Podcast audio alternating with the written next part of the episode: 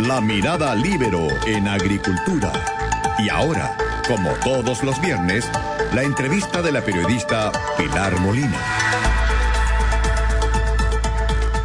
Hola, muy buenos días. ¿Cómo están ustedes? Como todos los días, bien, estamos con una entrevista. Hoy día vamos a entrevistar a la alcaldesa de Providencia, Evelyn Matei, para hablar un poco de la cuarentena obligada en su comuna, porque es una comuna de mucho flujo, pero también sobre todo para hablar de lo que está pasando en Chile.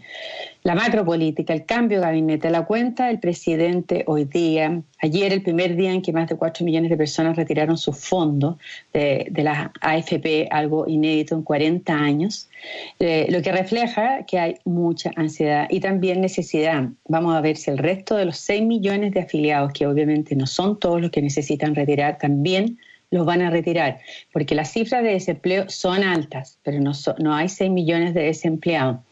Eh, hoy día se va a conocer y en realidad hoy tenemos una tasa de más del 12% de desempleo y lo que más importante que habría que sumarle eso, los 800.000 personas que están con el vínculo suspendido a través de la ley de protección del empleo. O sea, hay un crujir de dientes eh, en materia económica y hoy día el presidente se supone que va a anunciar una reactivación, pero ya hemos visto que la izquierda y el Partido Socialista en particular está advirtiendo al presidente que no puede sacrificar la salud de los chilenos por la economía. Esa es la disyuntiva que debe enfrentar. Aquí estamos con la alcaldesa de Providencia, Evelyn Matei, en línea. Evelyn, ¿cómo estás? Mucho gusto tenerte aquí. Un gusto saludarte. Igualmente, Evelyn. Eh, ¿qué, le pareció lo que ocurrió ayer con el retiro? Con cuatro millones de personas retirando más de un tercio de los 20 mil millones de dólares que se supone que van a retirar. ¿Qué, le viene a la cabeza cuando ve eso? No, yo creo que lo va a retirar. ¿Una buena política pública? Perdón, yo creo que lo va a retirar el 90 o el 95% de la gente. O sea, ah, lo de ayer fue solamente un no? comienzo. ¿Cómo? Lo necesite o no, la gente lo va a retirar igual. ¿Fue una buena política pública viendo la necesidad? Mira, a ver, Pilar, em, en todos los países del mundo es obligatorio cotizar para la vejez. Porque está claro en economía que la gente en general no piensa que va a llegar a viejo y por lo tanto nadie ahorra. Y todo el mundo prefiere tener dinero ahora que una promesa de dinero en 10, 20, 30 o 40 años plazo. Por lo tanto, teniendo la posibilidad de retirar, yo creo que van a retirar prácticamente todos, casi todos. Ahora, si fue buena o mala política pública, bueno, vamos a ver si eh, claramente no es el ideal, porque porque nosotros ya tenemos pensiones muy bajas y esto pone un problema adicional. Eh, en todo caso, eh, cuando a, mí también se me tergiversó muchísimo en lo que yo dije, porque a mí la preocupación principal que yo tenía es que bajara mucho el, el valor de los fondos, si es que liquidaban, ¿no es cierto?, si vendían muchas acciones y muchos bonos aquí en Chile. Y eso no está ocurriendo, están eh, vendiendo más bien bonos y acciones que hay en el extranjero. Por suerte había ese dinero en el extranjero porque de otra manera eh, se hubieran venido abajo el, el valor de los fondos de pensiones y eso hubiera provocado un problema de rabia y de, y de molestia enorme. Eh, ¿Pero usted cree que eso ya está descartado? ¿Que baje la cuota de los fondos y que la gente termine retirando menos de lo que, va a lo que cree que va a retirar? Si es que baja, si es que baja va a ser relativamente poco porque eh, efectivamente eh, lo que nosotros vendamos en el extranjero, en la bolsa de Nueva York o en la bolsa de Tokio, etcétera, en realidad no afecta el precio allá, porque es relativamente poco. Distinto hubiese sido si hubieran empezado a vender las acciones chilenas, que ahí efectivamente se hubiera derrumbado el precio. Eh, lo único que puede pasar es que baje un poco el precio del dólar, ¿no es cierto? Eh, eso puede suceder, que baje un poco el precio del dólar, pero no creo que tenga un efecto tan devastador. O sea, creo que haga un efecto relativamente pequeño, o muy pequeño más bien, en el valor de los fondos. Así que ese peligro que yo veía como un peligro gravísimo, y que fue por lo cual yo hice las declaraciones que hice, que después algunos, algunas personas que leen lo que quieren leer nomás, eh, lo empezaron a tergiversar, Eh, eso es lo que yo quise señalar. Eh, y el peligro, Evelyn, de medidas populistas, que en el fondo aquí los políticos aparecen repartiendo y, aparecen muy generosos, pero eh, incluso sin cobrar impuestos, todas las personas que, que, pueden que están en, en, el tramo más alto del 40 o 45% van a poder retirar y el Estado les va a regalar un millón y medio. Todo ese enfoque populista ya se olvidó frente a la necesidad de algunos. A ver, yo creo que aquí se, se juntan varias cosas, Pilar. Uno es que efectivamente eh, hay mucha gente bastante desesperación porque hay algunos que no lo necesitan, pero a lo mejor su hijo, su cuñado, su hermano sí lo necesitan. En segundo lugar, existe este tema, ¿no es cierto?, de que siempre la gente va a preferir el dinero ahora y en la mano que en un fondo de pensiones en que lo va a ver en 10, 20, 30 o 40 años más. Y tercero, es que aquí hay un problema súper grave con las AFP, cosa que yo hablé con ellas cuando fui ministra, en el sentido de que las AFP efectivamente han hecho muy, muy poco por explicar cuál es el rol que ellas juegan y muy poco por eh, tener una relación más cercana con los afiliados. Aquí hay también un problema de molestia hacia las AFP que es súper grave y que yo creo que ellas se los advertí yo hace seis años atrás, siete años atrás, y en general durante toda la historia han hecho muy, muy poco por tener. Entonces se juntó la rabia, la necesidad, eh, la desconfianza. Y un Estado que no hace la reforma tampoco, porque la reforma del sistema previsional es algo que está en, eh, en carpeta hace cuánto tiempo. previsional, sí, es algo que de verdad se necesita, se necesita conversar con bastante tiempo, eh, pero también, yo por ejemplo, eh, en su minuto me acuerdo haberles dicho, miren, las, eh, las mutualidades, por ejemplo, ¿no es cierto? la Asociación Chilena de Seguridad, la Cámara de la Construcción, el Hospital de el Trabajador, todo eso, son instituciones sin fines de lucro y han ganado un prestigio y existen desde los años 60, eh, o sea, ya más de 50, 60 años. Eh, y les dije, cuidado, cuidado, porque realmente eh, aquí hay un tema de acercamiento que ustedes tienen que hacer con los afiliados. Por ejemplo, yo me acuerdo que hace algún tiempo atrás dije en un programa de televisión que, por ejemplo, cuando una persona ya se va a jubilar, ¿no? Y tiene 100 millones de pesos, por ejemplo, en su cuenta, generalmente, más o menos en el promedio, de esos 100 millones de pesos que puede tener en su cuenta, unos 33 más o menos los ha aportado eh, él o ella a través de cotizaciones. Y 67 son intereses y reajustes. Mucha gente cree que los intereses y los reajustes se los gana la FP. Claro, porque retiran utilidades, porque dicen que compran. Pero muy poca gente de verdad sabe que bastante más de la mitad de la plata que tienen de ahorro es porque han. Es rentabilidad. Es la rentabilidad. pero yo creo que ahí de verdad ha faltado un trabajo de conexión con los chilenos que ha sido súper grave. Bueno, quizás con esto la gente va a entender mejor el sistema porque se dan cuenta que la plata está, pero ahora hay unos proyectos para nacionalizar el 90% de los fondos. ¿Usted cree que eso aumenta las probabilidades de que la izquierda apoye eso y con una parte de la derecha, con el mismo patrón, que es a través de una reforma a la Constitución, tiene más posibilidades o menos posibilidades que aumente ahora, que, aprueben esta reforma que está planteando un grupo de izquierda? Es súper importante que la gente de verdad sienta que esos ahorros son de ellos, personales. Porque aquí pueden venir dos peligros y yo creo que la gente lo va a resistir. Uno, es que te empiecen a poner cotizaciones tuyas en cuentas que son generales y que después van a ser eh, otras personas las que se eh, beneficien, De, los, de los ahorros que ha hecho el propio trabajador, porque recordemos, ¿no es cierto?, que cuando uno habla que es de un aporte del, del, del trabajador o un aporte del empleador, finalmente igual es plata que tiene que poner alguien o sea, es plata que sale del bolsillo, del empleador, es plata que sale del bolsillo del, empleador por tener un trabajador y es plata que no entra al bolsillo del trabajador. O sea, esa plata, y uno puede decir que es de cargo del empleador, que es de cargo del, trabajador, pero finalmente alguien lo pone y a alguien no le llega, ¿no? Entonces, eh, yo creo que es súper importante que la gente eh, entienda que esa es saber que es un dinero que probablemente se lo van a llevar nuevamente, ¿no es cierto?, los parlamentarios, fines políticos, los que tienen más poder político, eh, y es un dinero que no le va a poder heredar a sus hijos.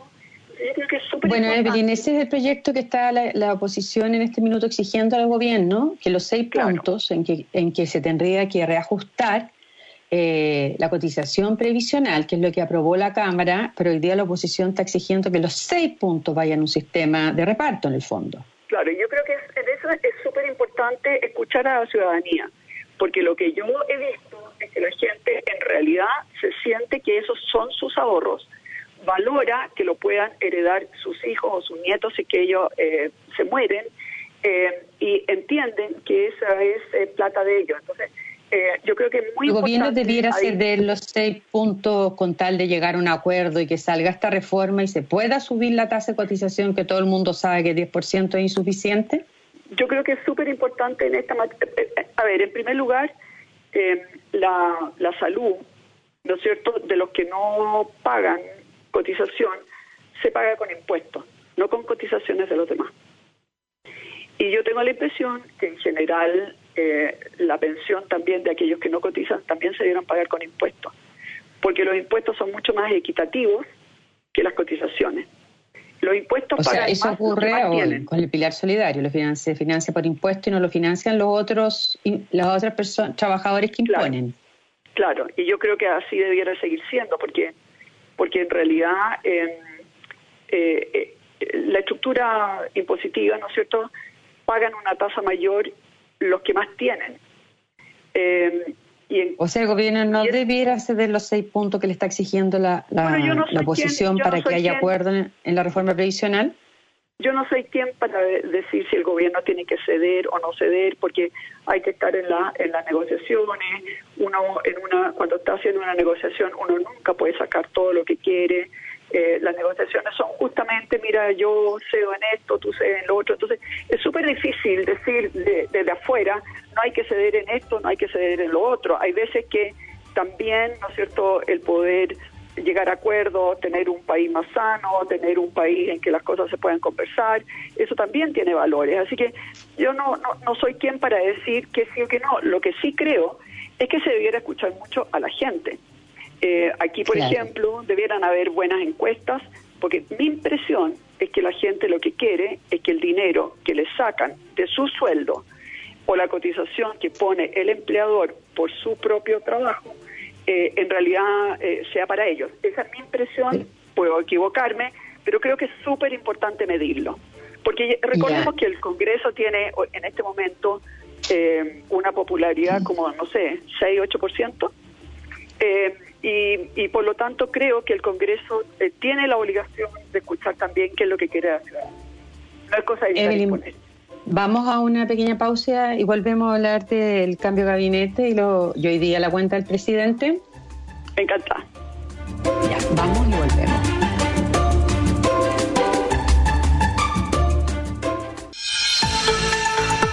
Es la mirada libero en agricultura. Continuamos con la entrevista de la periodista Pilar Molina. Ya, volvemos con la alcaldesa Evelyn Matei. Evelyn, em, bueno, ya quedó clara a esta altura que usted fue requerida, eh, pero usted decidió, apostó a su reelección como alcaldesa el próximo año y no entrar al gabinete. La pregunta es si usted sigue siendo escéptica respecto al cambio de gabinete, porque yo le leí que había señalado que todo cambia para que nada cambie si el presidente, y usted mencionó también el jefe del segundo piso que está en la rulé, siguen siendo los mismos y no dan espacio a sus ministros. ¿Usted cree que puede haber un cambio efectivamente con eh, el ingreso de estos nuevos ministros? El solo hecho, Pilar, que Víctor Pérez esté desde un principio, ¿no es cierto? Porque desde que desde la primera elección él ha sido diputado senador. El mismo hecho de que tenga una edad similar, que tenga una trayectoria importante, lo mismo la mayoría, o sea, todos los otros que entraron, eh, significa obviamente que hay un cambio en la conversación. Eh, y, yo, eh, yo conozco a Víctor Pérez, es una persona que si algo no le parece va a decir, mire, no, no, eso no, listo, punto. Y, y, y va, a tener un par el presidente. Entonces, claro, yo creo que en el fondo va a haber una conversación. A ver, yo adoro a Blumel. Y quiero partir diciendo que realmente eh, le tengo un cariño enorme. Eh, y además creo que fue, bueno, que lo hizo todo, todo lo que pudo, etcétera. Eh, en este momento entran personas como con un tonelaje y una y una historia importante. Y yo creo que en el fondo va a ser una conversación más como entre pares que una conversación de una persona con una trayectoria enorme como el presidente o como la roulette de sus personas que en el fondo venían llegando recién a puestos importantes.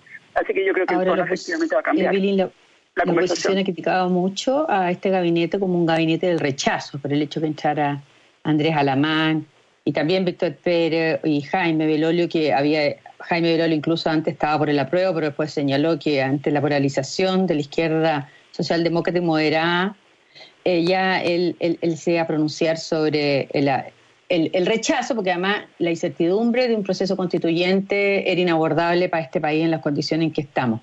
¿Es, ¿Usted cree que es razonable que la oposición exija que el gobierno sea neutral y sea mayoritariamente por el apruebo, como era con Blumel antes y el ministro de Hacienda por el apruebo? El, el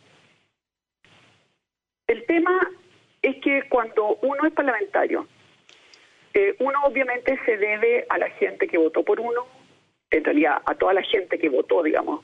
En, si yo represento, por ejemplo, a San Antonio, tengo que representar a San Antonio y sus intereses completamente, ¿no es cierto? Uno también tiene obviamente lazos con el partido, pero una vez, una vez se puede tener diferencias con el partido. Yo, por ejemplo, voté a favor del divorcio, la mayor, todo el resto del partido al que yo pertenecía votó en contra del divorcio en su minuto. Entonces uno puede también tener discrepancias, pero al final, como parlamentario, uno en realidad dice bastante lo que uno piensa, ¿no?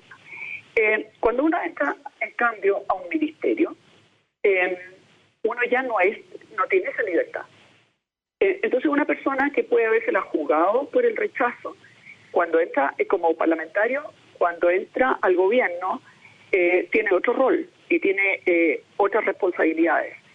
A mí me, yo tengo la impresión que, claro, cada ministro y el presidente pueden tener sus propias visiones, pero lo que más se les exige a ellos es que efectivamente den total y absoluta garantía de un plebiscito totalmente limpio y en que se respeten absolutamente, ¿no cierto?, las voluntades expresadas por la gente y donde además en el plebiscito existan las mayores condiciones para que la, la mayor cantidad de gente pueda ir a votar. Eh, y eso es bastante con, incompatible, ¿no es cierto?, con ser el jefe de campaña de una posición u otra en el, en el plebiscito. Eh, acá en este mismo minuto lo que se requiere de cada uno de los eh, ministros es obviamente garantía de un proceso absolutamente impecable. Pero ellos podrían igual dar sus opiniones personales y sus convicciones, porque la oposición, eh, por supuesto que defiende la prueba en forma cerrada, y no parece haber, de hecho, Andrea Lamán, que lideraba el rechazo, hoy día pasa a, quedarse callado en el fondo al asumir el, el, ministerio, como dice usted. Entonces el rechazo se queda sin su líder.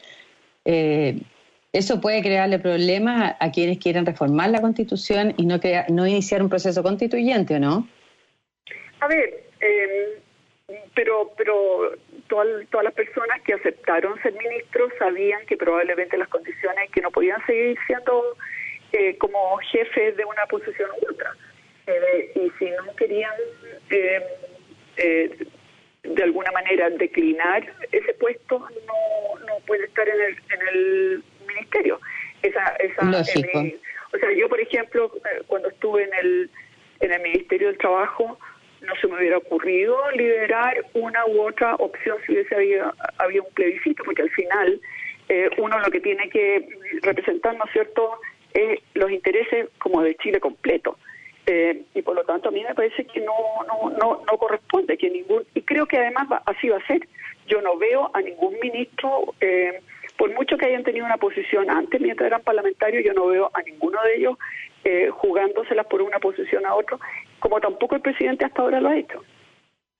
¿Y la, Chile Vamos, cree usted que se alcanza a recomponer ante la, de la sucesión de siete elecciones que vienen a continuación? No me cabe ninguna duda. yo creo que efectivamente cada uno vio que, miren, eh, generalmente estos desórdenes se producen eh, por, por, por malas decisiones, porque alguien dijo algo que al otro no le gustó, el otro salió y dijo lo primero que se le ocurrió y van escalando y muchas veces además con alusiones personales.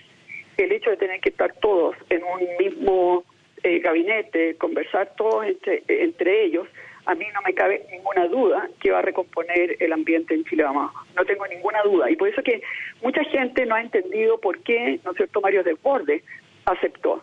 Y yo creo que aceptó por cariño a Chile, por cariño a, Yo creo que aceptó porque en el fondo entendió que este gabinete era también una manera de, de, de comportarse eh, con altura eh, respecto al futuro de nuestro país, de cambiar el tono, de que haya eh, mucho más respeto, de que haya que se escuchen mucho más, no solamente entre la gente de Chile Vamos, sino que también con la gente democrática de la oposición.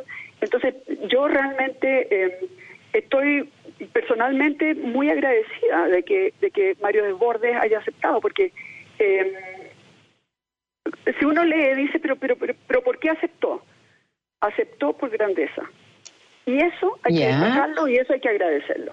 Aceptó por grandeza porque entendió ¿Usted que cree que por qué? ¿Por qué? Porque él tenía él tiene mucho que perder, porque él estaba convirtiéndose en una carta presidencial en la medida que estaba tendiendo puentes hacia la izquierda y al, ir al gobierno tiene que callarse y alinearse con el con el presidente lo que no había hecho desde desde la cámara.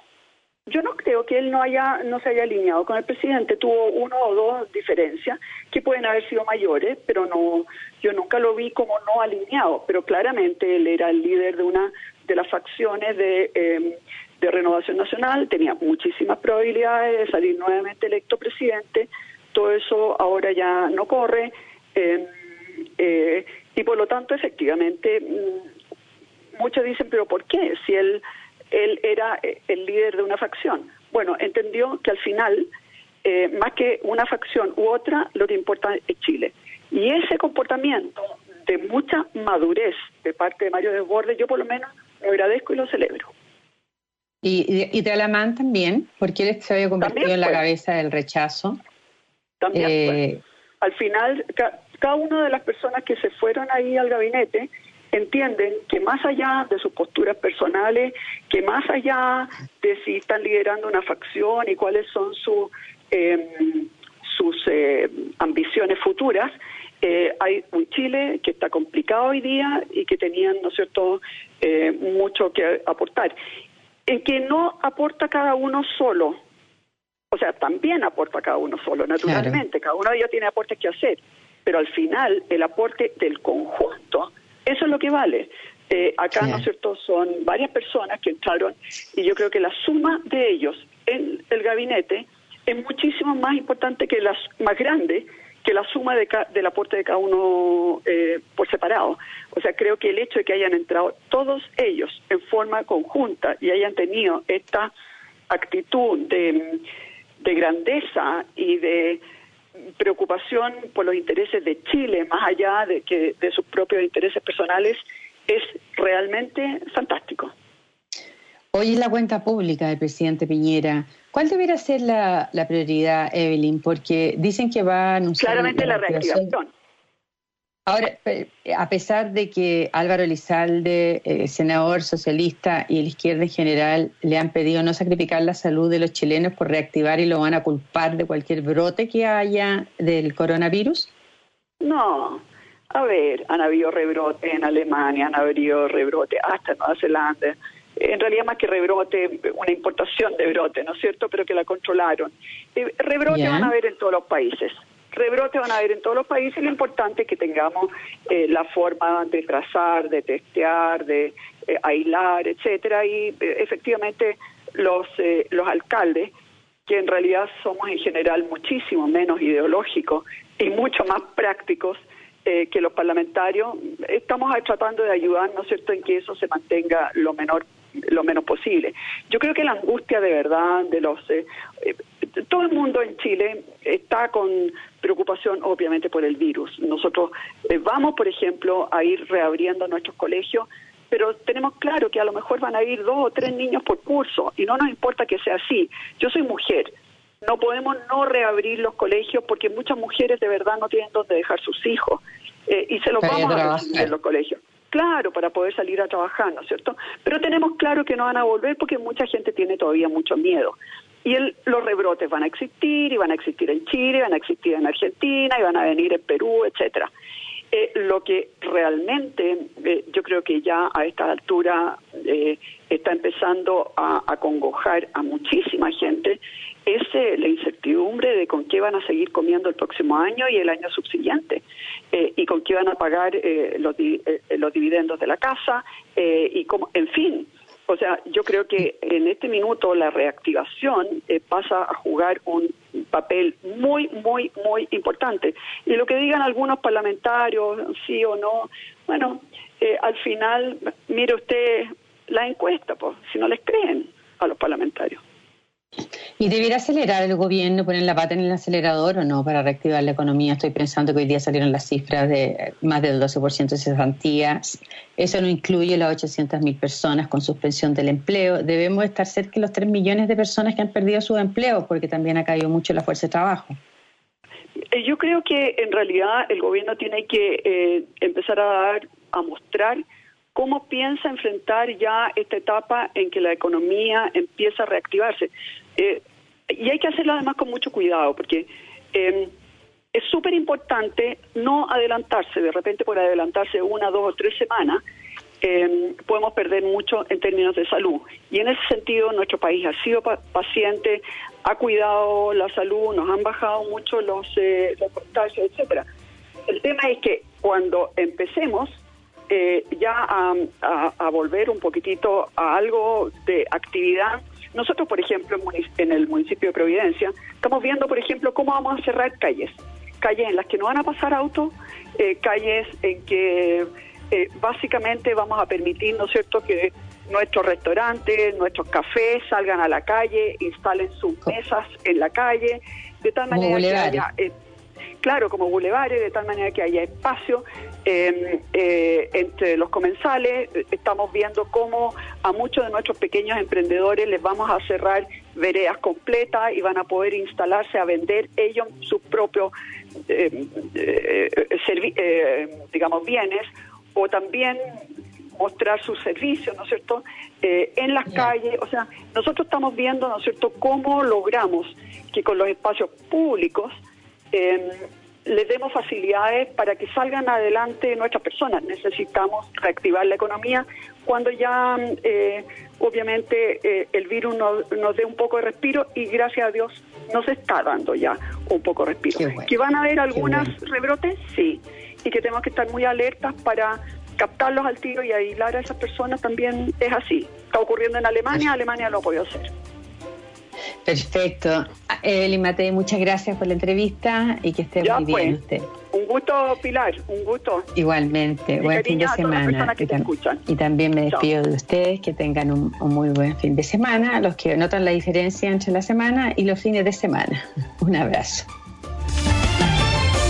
Fue La Mirada Libero en Agricultura. Una presentación de Viña Garcés Silva, pioneros del Valle de Leida. Y en Consorcio, estamos contigo en tus pequeños y grandes proyectos. Conducción, Magdalena Olea. Producción, Doris Mora.